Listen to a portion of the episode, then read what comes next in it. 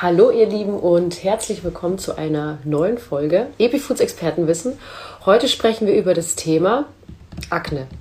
Ein Thema, über das wir, glaube ich, schon oft gesprochen haben, aus einem ganz gewissen Grund. Und zwar, weil es uns selbst betroffen hat, als Teenies, aber auch im späteren Alter noch und äh, es generell auch sehr viele Personen betrifft. Wir haben eine Expertin geladen, die Maria, die schalte ich jetzt und ich hoffe, es funktioniert heute gleich das allererste Mal. Wir hatten in letzter Zeit ein paar Probleme. Ah, Maria, schön. Hallo. Hi. Hallo, Eli. Wunderbar. Schön. Du, ich habe schon eingeleitet unser Thema Akne und Spätakne, ähm, ja. auch aus persönlichen Gründen. Ich denke, also lucky you da draußen, wenn du noch keine Probleme damit hattest. Aber ich denke, das ist tatsächlich ein Thema, das sehr viele von uns trifft und ähm, damit umzugehen, die Ursachen zu kennen, äh, auch richtig zu behandeln. Ich sage jetzt mal nicht nur die Symptome, sondern eben auch die Ursache. Das ist nochmal was Großes, Großes, ganzes anderes. Ähm, ist ein Wunsch von uns und schön, dass du heute Zeit hast für uns. Ich gebe jetzt gleich mal das Wort an dich, dann kannst du dich erstmal vorstellen. Vielen herzlichen Dank, dass ich die Einladung hier erhalten habe und auch die Möglichkeit habe, das zu transportieren, was ich schon seit sehr langer Zeit auch mache, lebe und liebe. Und ähm, es ist wirklich also sehr, ja, also es ist, wie, wie soll ich mal sagen, eine Passion, die ich da in mir trage, zumal ich das auch selbst erlebt habe. Ähm, was das alles mit sich bringt und umso dankbarer bin ich, diese Plattform nutzen zu dürfen, um wenigstens ein paar Menschen auch erreichen zu können, dass dies vielleicht ein bisschen einfacher auf ihrem Weg haben. Ja, also herzlichen Dank auf jeden Fall dafür. Mein Name ist Maria oder auch Mary, der Instagram-Name. Also ich reagiere auf beides. Bin äh, 32 Jahre jung und äh, habe tatsächlich mit Akne und auch mit Spätakne äh, zu kämpfen gehabt, so wie du das jetzt auch hier transportiert hast, worüber wir sprechen. Deswegen, ähm, ja, freue ich mich auf jeden Fall darüber berichten zu dürfen. Mein Werdegang ist ganz klassisch gewesen, also früher mit der Schule fertig gemacht, ähm, dann ging es so direkt in die Ausbildung, habe eine dermatologische Ausbildung bei der Frau Dr. Schrammeck gemacht in Essen. Das ist so eigentlich die dermatologische Schule, wo man wirklich noch richtig gut auch was lernen kann ähm, und ähm, also auch mit dem medizinischen Hintergrund und nicht einfach nur was an Pflege auf die Haut aufzutragen, Produkte zu verkaufen und eben dann hat sich die Sache. Also da bin ich sehr dankbar, dass ich auch diesen Weg da gefunden habe. Anschließend habe ich in einem Institut gearbeitet, was integriert gewesen ist an so einem Ärztekomplex. Das heißt, ich bin relativ früh nach der Ausbildung auch direkt mit den ganzen Hauterkrankungen in Berührung gekommen. Also nicht nur Akne, Rosatia, Kuparose, Neurodermitis, also alles, was dazugehört und habe da echt schon auch einiges gesehen. Danach hat mich mein Weg an eine Schule gebracht, wo ich die Möglichkeit hatte, an der Basis zu arbeiten und tatsächlich auch Mädels auszubilden. Das habe ich eine Zeit lang auch sehr, sehr gerne gemacht. Nur irgendwann habe ich einfach so gemerkt, du kannst nicht gegen gegen alle ankämpfen und du kannst nicht so der Einzelkämpfer auf diesem Gebiet sein, weil ich bin tatsächlich jemand gewesen, der das anders transportiert hat und gesagt hat, es geht nicht nur um Produkte, sondern ihr müsst wirklich von innen heraus anfangen, die Ursache zu finden und eben an eurer Lebensweise auch was verändern. Das ist natürlich immer schwierig und nicht so direkt die einfache Lösung, ähm, ja. Aber ich bringe da tatsächlich auch heute noch, bin ich vorher in Behandlung gewesen, so einige Träume zum Platzen, dass es nicht nach einer Behandlung auch direkt besser ist und ähm, dass da weit mehr aus dazugehört als nur eine Behandlung jetzt bei mir. Und äh, ich bin da direkt ganz ehrlich, transportiere das auch und das ist ein langer Weg also mindestens zwei Jahre auch mit Ups and Downs. Äh, und ja, dann habe ich eine naturheilkundliche Ausbildung auch noch mit integriert, also mich mehr auch mit der Materie von innen beschäftigt. Und ähm, ja, irgendwann haben sich dann die Wege von äh, Thomas und mir über seine Lebenspartnerin gekreuzt, wo ich auch sehr dankbar drüber bin. Und da kam halt auch noch mal so ein richtiger ähm, ja, Learning-Effekt dazu und ja, muss ich dich ganz kurz unterbrechen. Thomas meinst du Dr. Thomas Peters, genau, der ja auch schon tatsächlich ein paar ja, Likes hat. Ne? Also für genau. jeden, der zuhört, zuschaut, genau. der ist gemeint. Richtig, der ist gemeint. Und der ist da auch echt so ein, so, ein, so ein unglaublicher Support auch in diese Richtung. Und dass die Reichweite jetzt auch hier ein bisschen größer wird, da bin ich sehr dankbar drüber, dass vielleicht auch noch einfach mehr Menschen diese Arbeitsweise, die ich transportiere, annehmen. Also ja, und jetzt sind wir hier. Ganzheitlich auf jeden Fall. Das ja. Thema ist ganzheitlich und das ist total wichtig Richtig. und das ist schön, dass du das transportierst, ähm, auch mit diesem TCM-Ansatz noch so ein bisschen, ja. sage ich mal, ja. auch eben wie beim Dr. Thomas ja. Peters, der ja auch trotzdem auch Schulmedizin, also wir ergänzen uns hier. Richtig. Tatsächlich, wir sprechen Richtig. tatsächlich über Akne und Spätakne, Leute. Alle, die jetzt noch fragen, da oben steht es. Richtig, und, genau. Ähm, genau, und wir, ich würde sagen, wir fangen auch direkt mal an mit einer ganz banalen total, Frage. Total. Was ist Akne überhaupt? Ja, Akne ist eine Hauterkrankung. Ähm, und die macht sich zunächst bemerkbar durch vereinzelte Mitesser. Die werden in der Fachsprache auch Komedonen genannt. Und ähm, diese Mitesser bestehen aus Talg und aus abgestorbenen Hornschüppchen. Und dann haben wir ein ähm, ja, Bakterium auf der Haut, das nennt sich Propionibacterium acnes. Und wenn die zwei aufeinandertreffen, also der Mitesser und dieses Bakterium, dann kommt es zu einer Entzündung. Und daraus entsteht dann leider eine Pustel, also wie wir sie kennen, wenn wir in den Spiegel schauen, ähm, eitergefülltes Bläschen. Und das sieht dann natürlich nicht mehr so schön aus. Man hat direkt den Fokus darauf gesetzt und ist quasi nur damit beschäftigt, okay, wie kriege ich jetzt diese Pustel da weg, so dass sie dann anschließend nicht ganz so ramponiert aussieht. Und ähm, ja, wenn man die Mitesser dann nicht beseitigt, kommen einfach immer mehr und immer mehr dazu. Und äh, ja, diese Entzündungen machen sich dann auf der Oberfläche immer mehr bemerkbar und man setzt immer mehr den Fokus darauf und versucht, äh, das Ganze zu beseitigen, zu bekämpfen. Ja, leider erfolglos, weil eben Pflegepräparate da nicht so der Ursache nachgehen.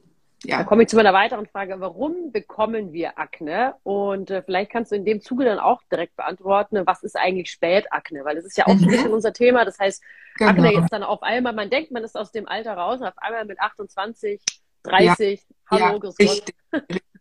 Also genauso ist es leider bei mir auch gewesen. Ich habe äh, tatsächlich in jungen Jahren auch, äh, ja, früher war das halt so gewesen, um einen regelmäßigen Zyklus zu haben, wie es transportiert worden ist, eben auch die Pille begonnen und habe eine wundervolle Haut in der Jugend gehabt. Und dann habe ich mich mehr damit beschäftigt und gedacht, hm, irgendwie kann das alles nicht so gut sein. Da ging es dann auch gerade so los, da war ich 23, dass da schon drüber gesprochen worden ist, Hormone und nicht gut für den Organismus. Und ähm, ja, habe dann den ersten Versuch quasi auch gestartet, die abzusetzen, alleine.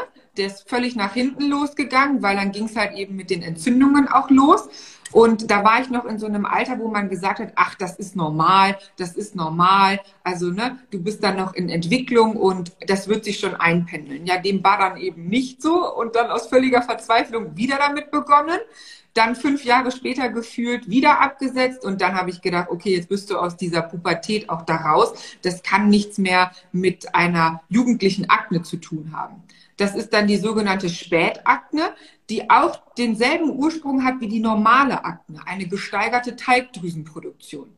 Das bedeutet also, Akne und Spätakne ist vom Prinzip her genau das gleiche, weil es sich um einen übermäßigen Ausstoß von Talg handelt. Ja, wie kommt es dazu?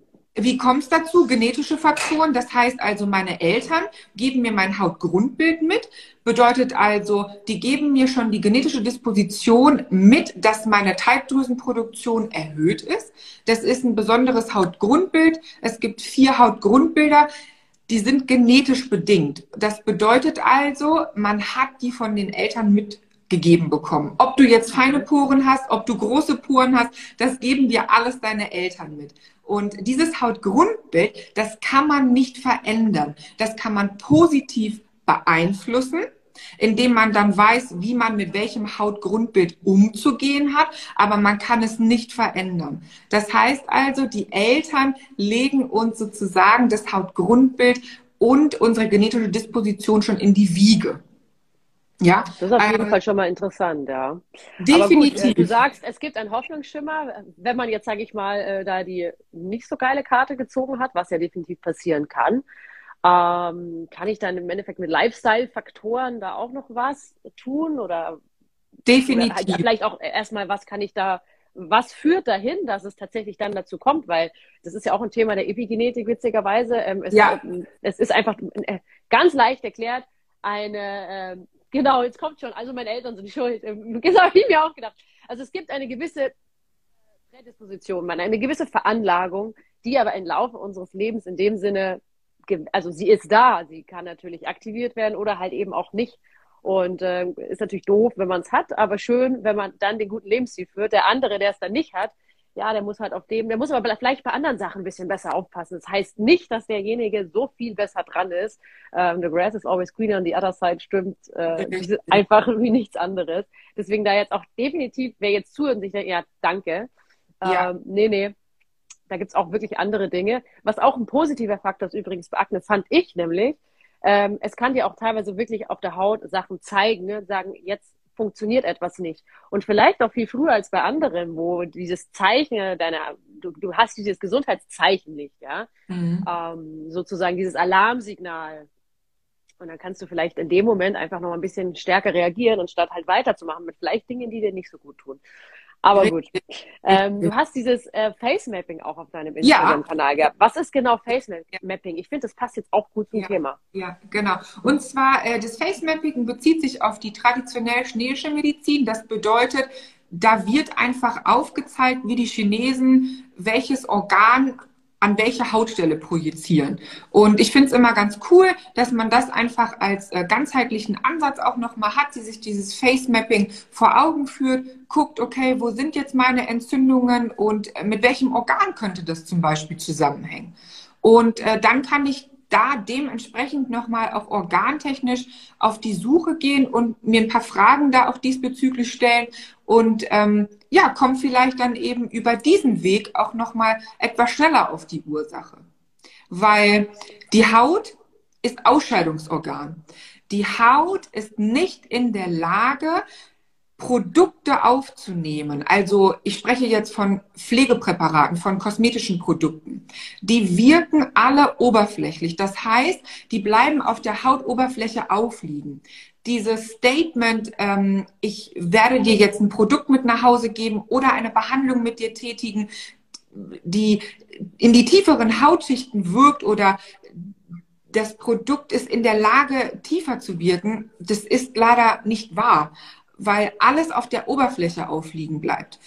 Die Kosmetikprodukte dürfen nicht in tiefere Hautschichten eindringen. Also die arbeiten alle auf einer toten Hautstruktur. Denn die erste Hautschicht ist nicht mit Blutgefäßen durchzogen.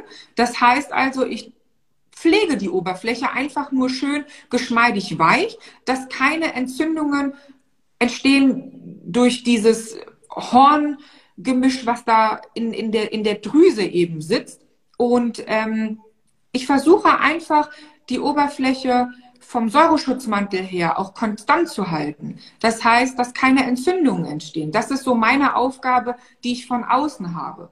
Und die Kosmetikindustrie ist da wirklich sehr, sehr gut drin, auch jemanden psychisch zu triggern, mit einer Frau, die wirklich ein makelloses Hautbild hat, dann wird ein Produkt daneben gestellt. Man kauft sich das und ist super enttäuscht, weil es bei einem selbst eben nicht funktioniert hat und denkt sich, Mensch, was ist mit mir nicht richtig? Also ich bin dann ja wieder der ganz besondere Fall und dann geht das wieder los. Ne? Also die Psyche arbeitet dann wirklich richtig auch gegen mich und man fängt dann an, auch gegen sich selbst auch eine Wut zu entwickeln, warum ist das bei mir nicht so einfach und ähm, warum muss ich jetzt den Weg gehen und das machen und das finde ich echt wirklich ganz, ganz furchtbar.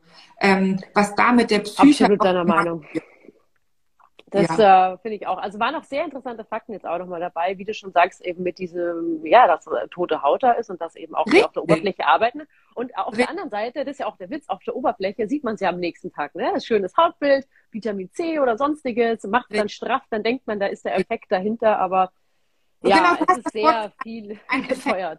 Es ist ein Effekt. Und äh, dieses Wort habe ich noch nie gemocht, weil ich möchte keinen Effekt auf meiner Hautoberfläche haben, sondern ich möchte dauerhaft ein, ein gesundes Hautbild haben. Und ich möchte von innen heraus all das meiner Haut geben, was sie braucht, damit sie eine schöne Oberfläche überhaupt auch herstellen kann. Weil die Haut wird von innen heraus versorgt. Über die kleinsten Kapillargefäße wird sie versorgt. Das heißt also, umso besser meine Mikronährstoffzufuhr ist und umso weniger meine Schadstoffbelastung auch in meinen kleinsten Kapillargefäßen, ne, umso besser kann auch meine Haut nach außen hin genährt werden. Und das hat nichts nur mit der Haut äh, irgendwie zu tun, sondern es geht auch um Haare und auch Nägel. Das sind alles Hautanhangsgebilde. Ich sage immer, das sind Gebilde, die so an der Haut dranhängen und auch von ihr eben abhängig sind im Wachstum. Und da kann man sich wirklich draußen, also ich sage immer, ich bin immer so ähm, diejenige, die sagt, hey, es wird nichts mehr gekauft, weder Kosmetikprodukte noch äh, irgendwelche pflegenden Öle für die Fingernägel oder was auch immer. Der Ursprung, der ist, der ist von innen. Also und dann wird mir immer gesagt, oh, wie, ich darf mir jetzt nichts mehr kaufen, aber ach, ich habe schon so im Kopf gehabt, was ich jetzt äh, mir holen könnte und wollte da losdüsen. Und also bei mir gibt's echt so ein No-Go, No, No to buy. Ja. ja, da höre ich auch, aber äh, ich glaube sogar mittlerweile, viele nennen es sogar Nulltherapie, habe ich jetzt auch schon öfters gehört davon mhm. tatsächlich. Ähm, jetzt sind wir ja eh schon beim Thema Therapien. Das wäre nämlich auch meine nächste Frage. Welche gängigen, gängigen Methoden gibt es in der Kosmetikbranche? Da sprechen wir jetzt tatsächlich von Cortison, von Antibiotika, mhm. von der Pille, die du schon erwähnt hattest. Genau. Und was sind deine oder generell die Alternativen, die sozusagen nicht nur die Symptome behandeln, sondern eben bitte auch ja, die Ursache. Mhm. Ja, also die, diese Nulltherapie, die du gerade genannt hast, ähm, die fahre ich nicht, weil auch diese Nulltherapie der Haut Stress zuführt. Und man weiß heutzutage, dass wenn der Körper Stress hat, die Haut natürlich daraus resultierend auch und alle anderen Organe, dass Cortisol ausgeschüttet wird. Also ein Hormon, was in der Nebenniere zu finden ist, wird vermehrt ausgeschüttet und Cortisol triggert alle Drüsen. Das heißt, die Talgdrüse und auch die Schweißdrüse. Deswegen, wenn wir Stress haben, schwitzen wir auch vermehrt. Da merkt man so richtig, was man an dem Tag auch gemacht hat und wie gestresst man gewesen ist. Und unbewusst passiert das auch mit der Talgdrüse. Das bedeutet also, immer wenn ich Stress habe oder eben auch meiner Haut Stress für, zuführe, dann wird vermehrt diese Drüsentätigkeit aktiviert und Talg ausgeschüttet. Dann ist es so, dann denkt man sich, ach, wo kommen jetzt auf einmal am nächsten Tag die Entzündungen her? Die sind nicht über Nacht entstanden, sondern diese Talgdrüse ist schon so weit befüllt gewesen, dass nur noch ein kleines i-Tüpfelchen gefehlt hat, bis sie sich entzündet. Und somit entstehen dann eben in stressigen Situationen Entzündungen, weil die Talgdrüse getriggert worden ist. Und um das zu vermeiden, mache ich keine Nulltherapie auf der Haut. Das bedeutet also, was ich sofort immer empfehle, ist Wasserstoffperoxid. Das bildet der Körper zum Beispiel auch eigenständig. Das ist ein äh, Stoffwechsel der bei der oder ein Stoffwechsel-Endprodukt, was bei der Zellatmung entsteht. Das heißt, es ist für den Körper nichts Neues. Das gibt es in verschiedenen Konzentrationen. Im kosmetischen Bereich arbeitet man so zwischen 1,5 bis 6 Prozent. Ich nehme da die Mitte, also mit 3 Prozent fahre ich da sehr gut. Das heißt also, Entzündungen werden punktuell über einen gewissen Zeitraum mit Wasserstoffperoxid behandelt, weil es wunddesinfizierend wirkt. Das heißt also, ich habe lokal an Ort und Stelle schon mal eine Entzündung behandeln können, ohne dass ich sie austrockne. Weil auch Austrocknen führt dazu, dass eben die Haut wieder gestresst ist und dann wird die Teigdrüse wieder getriggert. Das mache ich. Und dann Aloe Vera. Aloe Vera ist so das Wundermittel überhaupt. Wirkt entzündungshemmend, antibakteriell, desinfizierend, feuchtigkeitsspendend. das ist so das Produkt, was ich als SOS-Produkt immer sehr gerne empfehle und sag dann erstmal, hey, schau mal, wie dir das Ganze bekommt, so eine Woche lang und dann gucken wir mal weiter. Ich baue das auch Stück für Stück auf. Also ich überlade jetzt den Kunden oder Patienten nicht mit einer riesigen Palette, sondern ich integriere Step by Step das ein oder andere Produkt dann mit dazu, damit ich auch weiß, wie verändert sich seine Hautbeschaffenheit. Ja, also ich kann nicht äh, alles auf einmal mitgeben. Da ist derjenige auch überfordert, verliert die Lust daran und denkt sich, äh, puh, so habe ich mir das aber nicht vorgestellt. Ja, also deswegen wirklich alles ganz langsam peu à peu. Und ich bin auch absolut kein Fan von Cortison oder ja, Cortisonhaltigen Präparaten, von Antibiotikas. Cortison macht Folgendes. Ich erkläre das oder habe das meinen Schülern immer so erklärt, Cortison legt die Hautzelle ins Koma. Also Koma ist ja so ein Zustand, wo, wo der Mensch auch hineinversetzt wird. Alle Organfunktionen sind noch vorhanden. Und man guckt erstmal, was passiert. Dass er sich quasi ausruhen kann. Mhm. Aber wenn er wieder zurückgeholt wird, dann muss man ihn ja auch unterstützen. Das heißt also, das Gleiche passiert mit der Hautzelle. Ich lege sie schlafen aber habe ja ihre Information nicht verändert und habe ja die Ursache nicht behoben. Und dann wundert man sich, warum nach einer Cortisonbehandlung das Ganze nochmal verschlimmert worden ist. Ich habe ja in dem Moment nur die Zelle sozusagen schlafen gelegt, die Haut wird auch dadurch dünner, weil wenn die Zelle schläft, gibt es auch keine das, Die Erfahrung habe ich auch gemacht. Ja. Mit der dünnen Haut. Ja, Richtig. Es gibt ja keine Zellteilung. Ähm, wenn die Zelle sich nicht teilen kann, dann wird natürlich die Haut automatisch dünner. Also muss ich sie ja irgendwann auch wieder aus dem Koma rausholen, damit neue Zellen wieder entstehen können. Das heißt also, mhm. bin ich absolut kein Fan von, von dieser Methode. Mhm. Antibiotika genauso. Antibiotika verändert das Milieu auf der Hautoberfläche, aber macht ja auch gleichzeitig gute Hautbakterien kaputt. Das heißt also, ich habe das Milieu auf der Oberfläche verändert und gebe nichts nachträglich dazu, um die Barrierefunktion auch wieder zu stärken. Genau das Gleiche mit der innerlichen Anwendung von Antibiotika. Das Darmmilieu wird verändert. Das heißt also, auch die guten Darmbakterien sollen, also werden zerstört. Und man weiß ja, dass im Dünndarm die Mikronährstoffe auch rückresorbiert werden in die Blutbahn und alles, was dort ankommt, damit können dann eben auch die Endglieder, also die letzten Schichten, die uns quasi ummanteln, gestärkt werden. Und das ist nun mal die Haut, das sind die Hände, das sind die Füße, die werden als letztes versorgt, weil die braucht ja im Endeffekt keiner. Solange unsere Organe, ja, ist wirklich so, solange unsere Organe ihre Funktion beibehalten und der gut nachgehen, ja, ist die Haut und die Hände und die Füße, ja, die sind dann nebensächlich. Ja, Wahnsinn. Also ich habe jetzt schon ähm, mitbekommen, okay, es ist quasi dieses Wasserstoffperoxid über diese mehreren Wochen und dann wird es sozusagen, ich würde jetzt mal sagen, fast individuell angepasst. Genau. Ähm, jetzt ist es ja schon so, ähm, auch im Thema Facemapping hatten wir es schon erwähnt, welche Ursachen, also was gibst du deinen Patienten auch an die Hand? Was sagst du, ähm, sollten sie vielleicht mal darauf achten? Was könnte bei dieser Person in dem Falle ähm, Akne auslösend sein, weil da gibt's ja, ich sage jetzt mal, was fällt mir da ein? Bei mir war es Kokos, ja, es war eine Allergie. Mhm. Ähm, ich habe eine, wir haben jemanden im Interview mal gehabt, bei der war es eine orale Nickelallergie. Mhm. Sowas gibt's, Freunde. Also es ist unfassbar. Ja, ja. also ähm, ja. glaube ich. Was, was ja. gibst du da äh, an die Hand, wo man mal so gucken könnte, sage ich jetzt mal. Wo fängt man an? Ja, also Genau, wo fängt man überhaupt erst an? Also das ist so die erste Frage, die, die man sich stellen sollte. Man fängt definitiv erstmal an, zu Hause zu schauen, wie ist denn meine Heimpflege?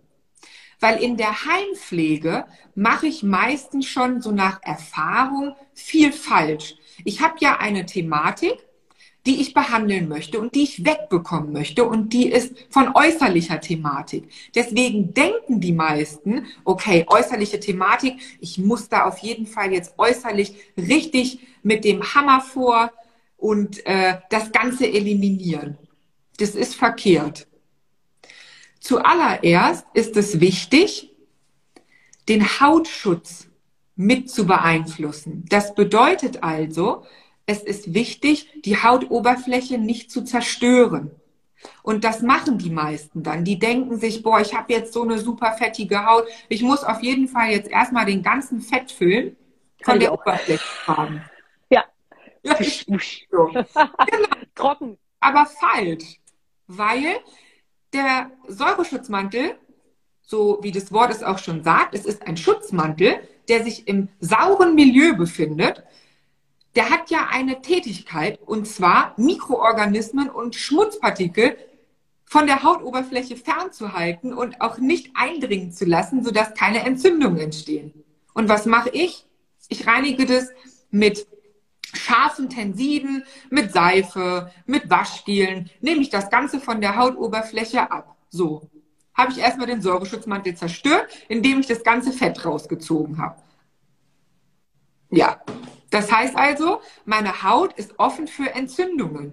Und was Jetzt schön Creme drauf. Richtig, genau, da kommt die Creme drauf, die ja gegen die Entzündungen arbeiten soll. Aber so einfach funktioniert das nicht, weil ich habe ja den Säureschutzmantel mit dem Gel oder mit der Seife zerstört, in den trockenen Bereich gebracht, dann trage ich ein Pflegeprodukt auf und bringe quasi den pH-Wert in den Bereich, wo er schon vorher gewesen ist, wieder. Also absolut. Was, manche könnten sich jetzt denken, ja gut, dann äh, wasche ich mein Gesicht halt gar nicht mehr. Richtig, genau.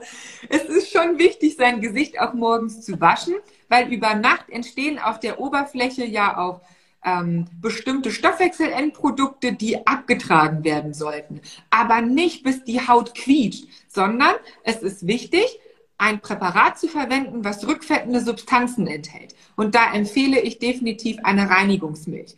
Man nimmt etwas von den Substanzen, die über Nacht entstanden sind, von der Oberfläche runter, aber man entfernt nicht komplett den, den Säureschutzmantel und den Fettfilm, den man auch zum Schutz braucht. Das heißt also, wichtig aus dem Badezimmer erstmal entsorgen, Seifen, Waschgele, also alles, was aggressive Substanzen enthält, mit Tensiden enthalten ist, bitte das schon mal raus. Und ersetzen durch eine milde Reinigungsmilch. So, das ist schon mal das Erste. Danach Aloe Vera Gel, entzündungshemmend, antibakteriell und dann reicht das auch erstmal. So, die zwei Produkte zu Hause, da ist man definitiv schon mal auf der sicheren Seite. Ja, ich empfehle auch noch Gesichtswasser ohne Alkohol und ein Serum, aber das im späteren Verlauf. Also erstmal fangen wir ganz klein an. So.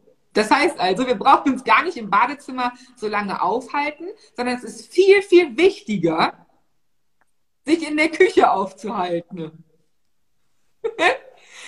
Und zwar, dass man darauf achtet, dass man erstmal gute Lebensmittel einkauft. Auf Bestenfalls in Bio-Qualität. Muss nicht alles in Bio sein, aber ich finde, so ein paar Sachen sollten definitiv in Bio-Qualität auch sein, weil einfach die Schadstoffbelastung 40 Prozent auch schon weniger ist. Vor allem die Lebensmittel, die sehr wasserhaltig sind, weil die nehmen sehr viel Pestizide auf. Also kann man Richtig. nachdenken, sowas wie Lauchgewächse müssen gar nicht unbedingt bio sein, Richtig. weil die gar nicht so viel Wasser ziehen tatsächlich Richtig. und sich selbst sehr gut gegen Fressfeinde schützen. Aber es gibt eben auch Dinge wie Gurken, Tomaten, Tomaten Paprika, richtig, Spinat. Richtig, äh, richtig. Da sollte man tatsächlich mal über die Bio-Variante nachdenken. In jedem Fall. Also es fängt wirklich in, in der Küche an und mit der Nahrungsaufnahme. Es geht um all das, was in unserem Mund passiert. Also um alles, was wir zu uns nehmen.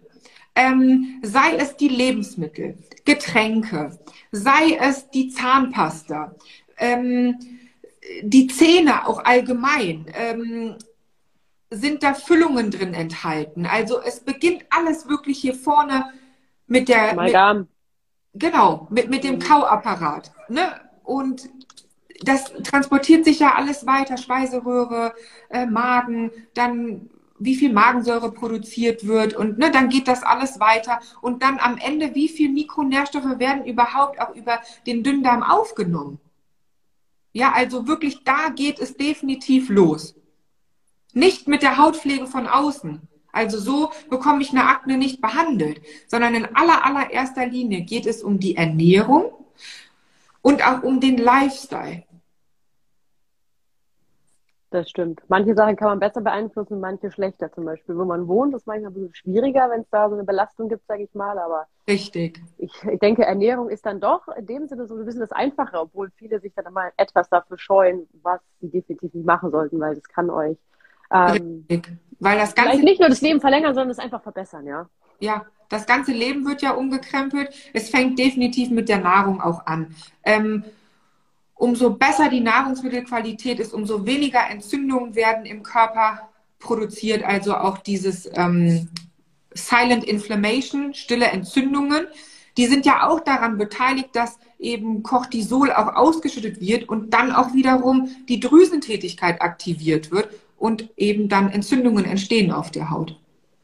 Das stimmt, das stimmt. Und ja, wir müssen uns auch gegen gewisse Viren und Bakterien schützen mittlerweile, ja. Richtig. Da, jetzt, und, da geht es jetzt gar nicht um Corona, da geht es um viel, viel, viel mehr und viel andere Dinge, die ja jetzt eigentlich erst, wo Gesundheit tatsächlich mal wieder so, so im Mittelpunkt steht wie nie zuvor. Ganz ähm, genau. Ganz genau. Ja, sollte man sich definitiv drum kümmern. Die, die, die Hauptthemen.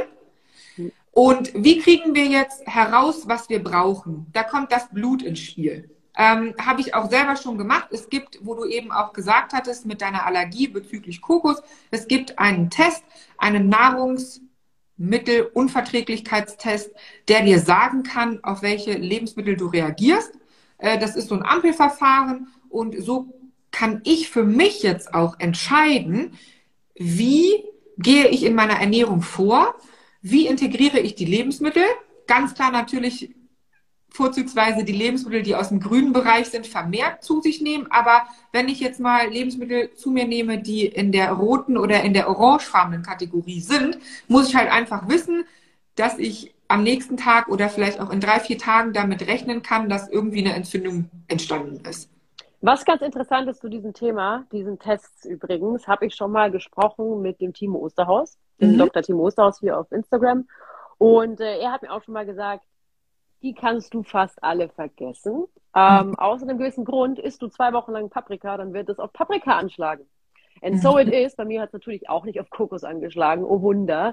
Ähm, Habe ich aber bitterlichst irgendwann, äh, weil es wird immer schlimmer, ähm, tatsächlich erfahren müssen und habe sozusagen einfach wirklich damit selbst gelernt. Und das ist auch, klar, ein Ernährungstagebuch.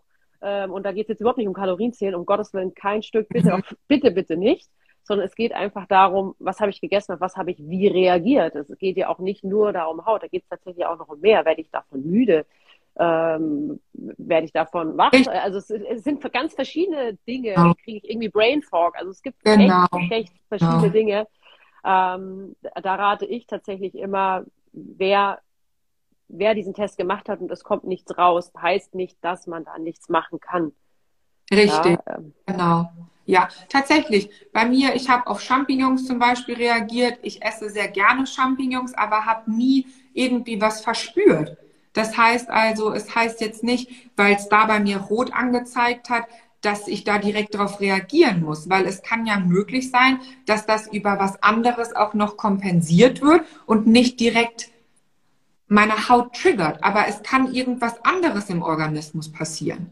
Und ähm, bei diesem Bluttest ist das so, da wird mit einer speziellen Zellsorte auch gearbeitet. Das sind die neutrophilen Granulozyten. Das ist nochmal eine besondere Zellform und ähm, das ist nochmal ein ganz anderes Verfahren. Also ähm, das kann man auch gerne mal online sich anschauen. Also die, die erklären das auch ganz gut. Wir werden da, das testen richtig, was da auch mit der Reaktion auf welches Lebensmittel da passiert. Und ähm, dadurch wird dann auch dieses Ampelsystem erstellt, weil die Reaktion da in dem Glas auch nochmal das Lebensmittel kategorisiert, ob jetzt rot, orange, gelb oder grün. Genau, also auch interessant zum Thema Bluttest. Also ich, ich will auch wirklich hier niemanden äh, äh, anti-stimmen auf dieses Thema, also nicht dagegen, aber es ist definitiv so, dass man das auch wirklich bitte jedes Jahr macht. Blut unterscheidet sich. Wenn genau. eine Information im Blut angekommen ist, ist es vielleicht sogar teilweise schon zu spät. Oh, Überraschung, denn unser Blut versucht uns ja am Leben zu halten. Und dementsprechend ähm, ist es, wenn da was nachgewiesen wird, dann ist es auch irgendwie kurz vor. Ähm, das ist bei vielen Dingen so, die in unserem Blut nachgemessen werden können. Und ähm, da einfach bitte nicht blind, sondern wirklich mit jemandem, der sich auskennt, der einen an, der, an die Hand nimmt und es mit einem macht. Das ist ungefähr so, wie ich hatte letztes Interview zum Thema Vitalpilze. Das ist ja alles schön und gut und Vitalpilze haben definitiv ihre Berechtigung und ihren Sinn und die kommen aus der TCM und aber da machen es Menschen, die sich auskennen, die wissen, wie dosiere ich es, wie koche ich es auf, wie verwende ich es etc. Die nehmen dich an der Hand und dann macht das Sinn. Aber macht das jetzt Sinn, eben Kaffee XY sich den Magic Mushroom Latte reinzuziehen, weil ich äh, Prädiabetes habe? Nö, ja. Kann ich machen, weil ich Bock drauf habe. Auf jeden Fall, auf jeden Fall. Aber genau. mit einer Krankheit gesunden Status zu kommen und das im Alleingang, da ist es einfach wirklich viel besser, einfach sich Experten zu nehmen. Äh, auch wenn es teilweise einfach tatsächlich unverschämt teuer ist. Ja, ich, ich transportiere auch definitiv immer, es ist ein Zusammenspiel. Das heißt also, es ist auch oft so, wenn man dann nicht mehr weiterkommt, dass, dass man einfach versucht, ein paar Testverfahren auch noch zu integrieren und dann vielleicht die Möglichkeit hat, dadurch herauszufinden, ah, okay, da schaue ich mal ein bisschen genauer hin und ah, das habe ich noch gar nicht so bedacht. Natürlich ist es erstmal wichtig, von sich aus die, ähm, die oder den, den Willen auch mitzubringen, etwas verändern. Ja. So. Und, und der beginnt für mich wirklich immer Lifestyle, Ernährung, dass man da an den Schrauben anfängt zu drehen und ein klein bisschen von, von außen auch etwas macht, das mindestens zwei Monate auch mal gut fährt und auch ehrlich zu sich selbst ist und auch sagt, hey, ich habe das jetzt auch gut durchgezogen, ich kann mit gutem Gewissen sagen, ich bin da dabei gewesen und dann kann man immer nachträglich noch weiterhin was dazu integrieren. Absolut. Ich kann auch äh, äh, Darm, also Stuhlanalyse wirklich empfehlen, auch mit ja. einem Experten, weil ja. da ähm, kann man auch noch mal einiges auch für die Haut tun. Ähm, haben Alex und ich auch gemacht und bei uns beiden wurde es nachhaltig besser, muss ich sagen. Mhm. Also toi, toi, toi. Das ist, ähm, es ist eine Forschung, die noch, obwohl es sie schon so viele Jahre gibt, noch relativ jung ist und immer dazu lernt, weil ja wir so individuell sind, unsere Darmbakterien auch so individuell sind. Das heißt, da jetzt auch nicht verzweifeln, wenn äh, das, das Ergebnis der Schulprobe jetzt eventuell etwas konfus ist. Der Experte kann einem da helfen und äh, es gibt auch verschiedene Labore und die haben auch tatsächlich verschiedene laienhaft ausgedrückt Sammlungen an Mikroorganismen, an Bakterien und können dann im Endeffekt sagen, okay, das kennen wir, da hast du vielleicht zu wenig oder zu viel. Genau. Das ist sehr, sehr, sehr interessant und wir ähm, supplementieren tatsächlich auch, aber auf Basis dieser Stuhlprobe tatsächlich. Ja, finde ich klasse, definitiv. Und man sieht zum Beispiel auch die Ausscheidungsorgane auf der Stirn. Das heißt also, alles, was so Stirnzone ist, sind Ausscheidungsorgane und da gehört definitiv der Darm auch dazu. Und da weiß ich auf jeden Fall, wenn jemand die Thematik auf der Stirn hat, dass mit den Ausscheidungsorganen irgendwas nicht in Ordnung zu sein scheint. Also der Körper möchte etwas loswerden, aber ist nicht richtig in der Lage, hat nicht die geeignete Energie oder auch Kraftreserven dazu, das Ganze abzutransportieren und zeigt es somit auf der Haut. Ich sage auch immer, ich bin dankbar dafür, dass meine Haut sich bemerkbar macht, weil es gibt so ein chinesisches Sprichwort, alles, was die Lunge, der Darm, die Nieren nicht ausscheiden können und über die Haut abtransportiert wird, das ist positiv, weil wenn das nicht stattfinden würde, das würde zum Tode führen. Ja, es ist diese Information, von der wir von Anfang an gesprochen haben, halt das Signal, hallo, hier stimmt was nicht, können wir mal hier. Also Richtig. Also eigentlich ähm, tatsächlich ähm, vielleicht lernt man das auch erst mit dem Alter, dass man da dankbar ist. Also eben als Teenie habe ich mir auch gedacht, jetzt es nervt einfach. Und ja. auf diese Frage will ich auch äh, ganz am Ende nochmal rauf. Aber jetzt halt erstmal, weil wir haben so viel von äh, langen Therapien und wirklich Lifestyle-Änderungen, die sind ja schwerwiegend, zeige ich jetzt mal hm. für viele. Was sind erste Hilfe-Tipps auf die Schnelle? Gibt es welche? Sagt bitte ja. Also auf jeden Fall, erste Hilfetipps sind zum Beispiel, ähm, dass wenn man kratzt, das, das ist ja immer sehr verleitend, Nervensystem arbeitet da unterbewusst, man fängt an zu kratzen, empfehle ich Baumwollhandschuhe, die man über den Tag vielleicht tragen kann oder wenn man am, am Computer auch arbeitet oder abends, wenn man ins Bett dann auch geht, passiert das ja unbewusst auch zur Nacht, dass man da Baumwollhandschuhe anzieht, so dass eben die Hautoberfläche nicht aufgekratzt werden kann. Dann ist es wichtig, dass man ein Kopfkissen hat äh, aus Satin. Bedeutet, ähm, dass die Struktur, also die Oberfläche, nicht die Hautoberfläche aufrauen kann. Dann wäre es ganz gut, auch auf dem Rücken zu schlafen, sodass das Gesicht gar keinen Hautkontakt auch ja tatsächlich Prinzessinnen-Schlaf. Das ist auf jeden Fall möglich. Und ähm, ansonsten versuchen auch nicht dasselbe Handtuch zu benutzen, was man für die Hände nutzt. Deswegen empfehle ich einmal Waschlappen. Also die nutzt man morgens und kann die dann für den Abend auch noch mal zur Seite legen und die Rückseite benutzen. Also ein hygienisches Präparat. Dann äh, ist es wichtig, auch sein Handy zu desinfizieren, weil auch da Bakterien auf die Hautoberfläche kommen können. Also alles so Dinge, an die man nicht denkt. Und ähm, wichtig ist auch, dass die Haut einfach dann nicht überpflegt wird. Dass einfach das, was auf der Oberfläche vorhanden ist, an Säureschutzmantel auch erhalten bleibt, weil eben Mikroorganismen oder Schmutzpartikel sonst auch die Möglichkeit haben, in die Haut eindringen zu können. Weniger ist mehr. Also so das Äußere ist viel wichtiger, als sich mit Pflegepräparaten zu beschäftigen, die den Säureschutzmantel zerstören könnten. Und ja, dann eben auch die Balance von innen heraus. Das heißt also, Darm, Nervensystem, Haut sind miteinander verbunden. Also alles, was von innen heraus in Balance ist und auch stabil, das wirkt sich auch positiv auf die Haut aus. Denn der größte Gesichtsnerv, der zeigt sich auch auf der Haut. Also der, der teilt sich hier der große Gesichtsnerv und innerviert dann einmal das ganze Gesicht. Und wenn wir ständig gestresst sind, dann wird natürlich auch genau an Ort und Stelle über das Nervensystem die Talgdrüse getriggert. Da habe ich ja so einen Gua Sha-Stein, ich habe den Trend mitgemacht, gebe ich zu. Und äh, habe auch mal eine Hautbehandlung gehabt damit, muss ich mhm. sagen. Und ich war, das war echt interessant, ich war nach dieser Hautbehandlung so fertig, ich habe zwei Stunden geschlafen. Mhm. Ist halt ja. kein Witz. Weil anscheinend meine Muskeln hier, die hat gesagt, das ist so krass gewesen, es war so verspannt. Ja. Du musst die richtig arbeiten. Also ich kam ja. mir vor, ich habe gedacht, was ist denn jetzt los?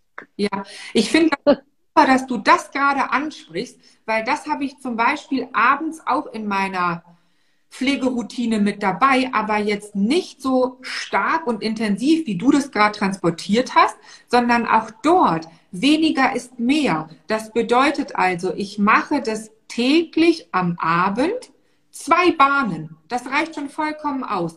Eine etwas sanftere Bahn, eine etwas kräftigere Bahn und dann kann ich das Ganze nochmal mit den Händen abtransportieren. Weil ja manche auch hören und nicht sehen. Es ging vom Kinn bis äh, zum Ohr, würde ich jetzt mal sagen. Genau. Zurück genau. auch oder nur One Way?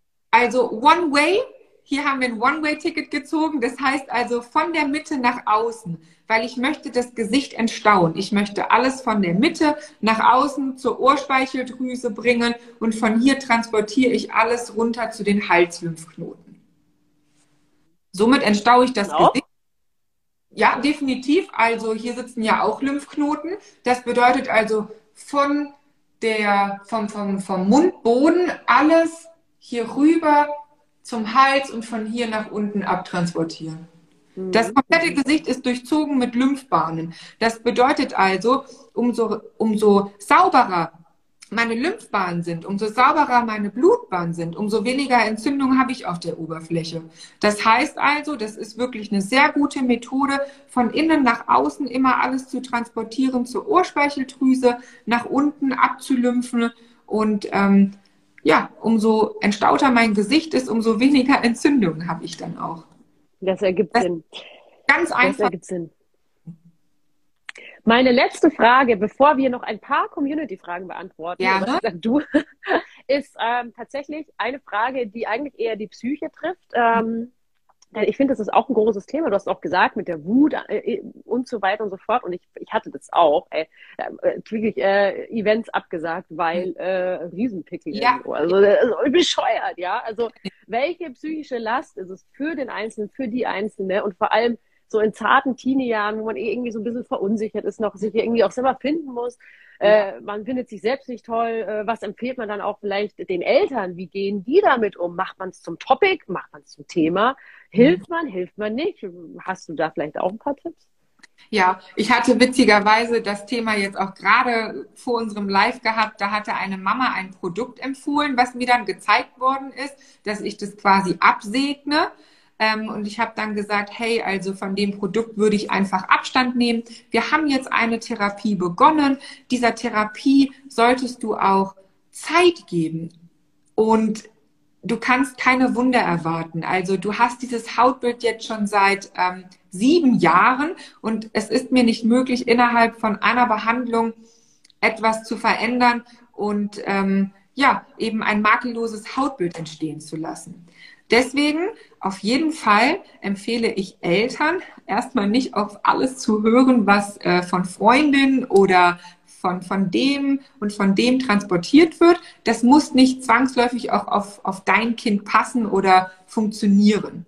Ähm, definitiv eine Stütze sein, dass man mit, mit dem Kind auch ähm, vielleicht einen Arzt aufsucht, also einen Frauenarzt oder einen Hausarzt, nicht direkt die Pille verschreiben lassen, sondern mal die Schilddrüse auch checken zu lassen oder auch ähm, den Hormonstatus checken zu lassen. Das heißt also. Oder Eisen. Eisen, großes Thema, muss ich ganz kurz zwischengrätschen, weil das ist auch ein Auslöser für viele Hauterkrankungen. Und Eisen, ne, ich sag's dir, da war bei mir auch zu wenig im ja. Haushalt, aber gemerkt, keine Ahnung. Auf jeden Fall, da stimme ich dir zu mit dem Eisen. Es ist allerdings auch wichtig zu wissen, dass ähm, die Leber in verschiedene Phasen geteilt ist, also Phase 1, 2 und 3. Und äh, Eisen aktiviert Leberphase 1, so auch wie Selen, Zink und B6. Und ähm, diese Leberphase schüttet unkontrolliert Schadstoffe aus. Das heißt also, wenn du nicht genug Mikroorganismen ähm, beziehungsweise Mikronährstoffe und auch Schadstoffbinder gleichzeitig mit dabei hast, dann ist das ein zu hoher Stressor auch für den Körper und dann können eben wieder neue Entzündungen entstehen. Deswegen bin ich mit diesen Mikronährstoffen, die die Leberphase 1 aktivieren, immer sehr vorsichtig. Ich gucke erstmal, dass der Organismus stabil ist. Das heißt also alles, was zum Binden wichtig ist und dann Mikronährstoffe wie Magnesium zum Beispiel, dass das erstmal passt und dann integriere ich ein Mikronährstoff aus Leberphase 1 dazu, damit das nicht alles mhm. sofort zu viel wird. Verstehe, also du arbeitest dann auch quasi in dem Sinne mit Supplements. Mit Supplements ja, mhm. aber ich gucke natürlich auch erstmal, wie kann man das über die Ernährung decken. Deswegen äh, ja. äh, auch schon mal mitbekommen hast, wir frühstücken ja auch Brokkoli zum Frühstück, also sekundäre Pflanzenstoffe äh, direkt erstmal morgens früh auch geben und ähm, dass einfach die Leber weiterhin noch entlastet wird in ihren ähm, Abbauprozessen und nicht direkt etwas äh, Kohlenhydrathaltiges auch wieder dazukommt. Denn auch da ist es wichtig, den Zuckerhaushalt zu kontrollieren. Also mal auch gucken, so wie der Langzeitzuckerspiegel ist, dann eben, wie gesagt, die Hormone, gerade auch bei Kindern, so bei, im 16. Lebensjahr sind die ja gerade auch erstmal dabei, sich zu finden und dass die Hormone in Balance kommen und dass man da halt auch einfach erstmal schaut, so wie ist überhaupt der aktuelle Ist-Zustand? Wie kann mhm. ich dahingehend auch unterstützen und bestenfalls halt eben nicht mit einer Pille. Ich habe zum Beispiel auch eine Thematik gehabt mit zwei Mädels, die haben mit äh, elf oder zwölf die Pille verschrieben bekommen. Und heute weiß man, dass diese Pille einfach auch das Knochenwachstum gehemmt haben. Die sind jetzt äh, in der Größe, in der sie waren, als sie elf oder zwölf waren. Nein. Doch. Ja, das ist Und, natürlich krass. Also da denke ich mir immer, wisst ihr eigentlich, was ihr da verschreibt? So. Äh, definitiv wird das in dem Sinne zu locker verschrieben. Ja, man ja. sollte sich definitiv vorher ja. und, ähm, eine gezieltere Meinung durch auch natürlich Auf, da wissen, dass es auch in dem Sinne folgenschwer sein kann. Das ist natürlich ja. zu leichtfertig, gebe ich dir absolut recht. Wenn es auch für manche Sinn macht, ich möchte es hier auch auf gar keinen Fall hier jemandem ausreden. Das ist ja. wirklich im individuellen Fall zu entscheiden. Aber ja, es kann sich tatsächlich auch, und das weiß man definitiv, negativ aufs Star-Milieu auswirken. Und das ist auf viele Jahre gesehen leider überhaupt nicht cool. Ja, und dann kommt halt eben diese Spätakne, auch bei Frauen, die dann eben ihre Pille zum Beispiel mit 45 absetzen. Die haben dann einfach die Ursache so lange komprimiert und dann tritt es auf einmal auf. Also deswegen kommt halt eben auch diese Spätakne zum Vorschein, die eigentlich ja gar keine Spätakne ist, sondern ich habe halt einfach das Ganze jahrelang unterdrückt, was sowieso zum Ausdruck gekommen wäre. Hm. Ja, da hast du recht. Jetzt kommen wir noch zu unseren Community-Fragen.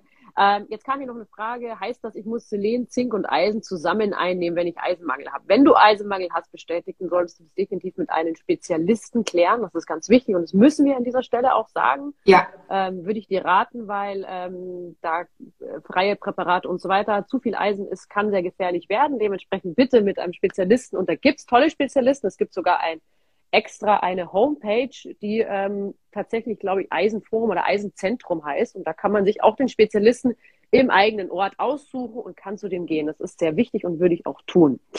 Und ja, wir kommen zu der ersten Community-Frage und die kam oft. Was kann ich tun bei Aknenarben? Was kann ich tun bei Aknenarben? Okay. Und zwar in aller, allererster Linie ganz, ganz wichtig, nicht das gesunde Hautgewebe auf dieses eingesunkene Narbengewese abkratzen. Damit möchte ich Mikrodermabrasion und Hydrafacial direkt namentlich nennen, weil das sind nämlich Behandlungen, das enthält das Ganze auch schon im Wort Mikrodermabrasion. Abrasion ist Kratzen, Abkratzen der Hautoberfläche. Das führt wieder zu einer Stresssituation. Die Talgdrüse wird getriggert. Das heißt, wenn noch aktive Drüsen da sein sollten, werden definitiv wieder Entzündungen entstehen. Und was tue ich? Ich betreibe eine Zellverschwendung und aktiviere somit die Telomerthese. Das ist eine These, dass unsere Enden der Chromosomen immer kürzer werden. Und wenn diese Kappen und die Enden immer kürzer werden, gibt es irgendwann keine Zellteilung mehr. Das heißt also, man guckt in den Spiegel und denkt sich so von jetzt auf gleich, huh, ich bin aber gealtert. genau. Das heißt, definitiv alles tätigen, was den Aufbau dieser eingesunkenen Narben lokal fördert und vor allen Dingen auch darauf achten, dass keine Entzündungen mehr auf der Haut vorhanden sind. Weil, wenn ich auch diese atrophen Narben, die eingesunken sind, lokal behandle, aktiviere ich an Ort und Stelle den Zellerneuerungszyklus und das ist auch ein kleiner Stressfaktor. Das heißt, die Akne oder generell Entzündungen müssen abgeklungen sein. Also ich kann auch nicht verstehen, wie hochentzündliche Akne äh, Behandlungen durchgeführt werden, dann eben so mit äh, Mikroniedling, also mit so kleinen Nädelchen, dass da schon irgendwas gegen die Narben auch getätigt wird. Wichtig, das muss erstmal alles abgeklungen sein und dann kann man punktuell mit Mikroniedling oder auch kosmetischer Mesotherapie arbeiten, dass da lokal an Ort und Stelle die Kollagensynthese aktiviert wird. Ja, also das auf jeden Fall schon mal möglich. Dann gibt es die Lichtbehandlung, also IPL, das ist eine Lichttherapie, wo mit Licht die Kollagensynthese aktiviert wird. Das heißt also, eine thermische Wirkung wird in der Haut aktiviert und dadurch werden die Bindegewebszellen aktiviert, mehr Kollagen auszuschütten. Das finde ich für mich persönlich die sehr gute Variante, um eben so eingesunkene Narben wieder auf Vordermann zu bringen. Bitte. Wie oft muss man das im Schnitt machen? Lange, lange. Bis die Kollagensynthese abgeschlossen ist, dauert das 120 Tage. Das heißt, wie oft also, muss man die Behandlung machen? Äh, das kann man alle zwei Wochen machen, alle vier Wochen machen, alle drei Monate, also je nachdem, wie man da auch die Möglichkeit hat. Nur wichtig ja. ist immer das Schlüsselwort Geduld. Geduld, Geduld, Geduld. Also die Haut erneuert sich alle 28 Tage plus 10 noch da und top zugerechnet. Das ist quasi ähm, die. Über einen Monat.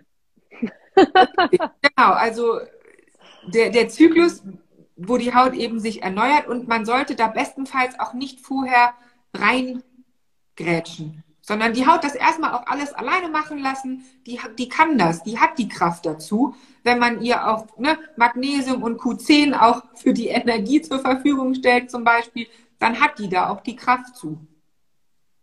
Ja. Doch, hört sich doch schon mal gut an. Jetzt, äh, du hattest schon gesagt, man soll das auf gar keinen Fall bei Unterlagerung machen. Und da passt die nächste Frage, denn was kann ich gegen diese Unterlagerungen unternehmen? Die müssen definitiv manuell ausgereinigt werden. Das heißt also zum Spezialisten oder zur Fachfrau, zum Fachmann gehen und äh, eine manuelle Ausreinigung buchen. Da wird dann mit einer kleinen Kanüle wird ähm, die, die, diese, die Oberfläche geöffnet und dann wird das Sekret abtransportiert. Ansonsten kriegt man die nicht anders raus. Also die müssen irgendwie raus. Da habe ich auch eine ganz, ganz fiese Behandlung gemacht, ja. das sage ich dir. Und ich kam raus danach äh, und habe dann auch noch so, ich habe mich auch noch gefragt, ob ich danach Make-up drauf haben will. Und ich war dann auch noch jünger. Und dann, ja, natürlich, klar, weil man will ja nicht so ausschauen. Dann hat die mir das drei Töne dunkler drauf. Dann habe ich ausgeschaut, wie gespickt und äh, angemalt äh, vom anderen also, es, also wirklich, ich kam mir vor, das war nicht schön. Und die ja. hat es leider nicht sehr gut gemacht, muss ich ganz, ganz ehrlich im Nachhinein sagen. Sorry, falls sie zuhört. ähm, das hat, hat überhaupt nicht funktioniert. Das ist Jahre her. Es ist wirklich Jahre ja. her. Äh, ich war dann auch nicht mehr dort tatsächlich. Ähm, also ich kann mich auch äh, erinnern, dass ich da tatsächlich danach geweint habe. Ja. Glaube ich dir. Ich dir, glaube ich dir. Also definitiv die Kunst ist es auch, nicht alles auf einmal auszureinigen. Also maximal 15 große Pusteln oder Entzündungen. Wenn jetzt vereinzelt kleine Komedonen, also Mitesser vorhanden sind, da macht man ein paar auf der Stirn, paar Schläfe, Wange, Kinnpartie. Das heißt also, derjenige sollte dann lieber nach zwei oder drei Wochen nochmal kommen. Dann geht es weiter, weil auch umso mehr derjenige in Anspannung geht und ähm, in eine Stresssituation, trigger ich ja wieder die Talgdrüse. Das heißt, ich arbeite auch kontraproduktiv. Es ist mhm. nicht Zweck der Sache, innerhalb von einer Behandlung alles auszureinigen, weil, wie wir ja wissen, die Cortisolausschüttung triggert die Talgdrüse. Ich reinige aus und trigger damit andere Drüsen, sich schneller zu befüllen und dann in eine Entzündung zu gehen. Und dann wird mir wohl möglich noch nachgesagt am nächsten Tag oder in den nächsten Tagen, hey, du hast unhygienisch gearbeitet, ich habe nach deiner Behandlung und auch durch deine Produkte ganz viele neue Entzündungen bekommen.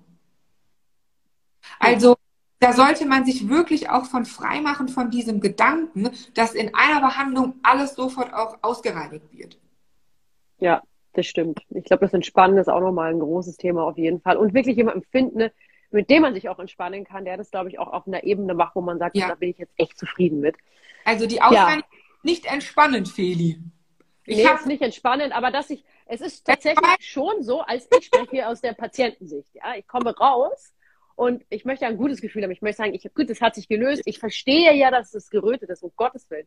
Aber ja. ich will trotzdem das Gefühl haben, dass es in die richtige Richtung geht. Und wenn ich das Gefühl habe, ich mache eher fünf Schritte zurück, dann ist es sehr frustrierend. Richtig. Und das nenne ich jetzt mal Stress.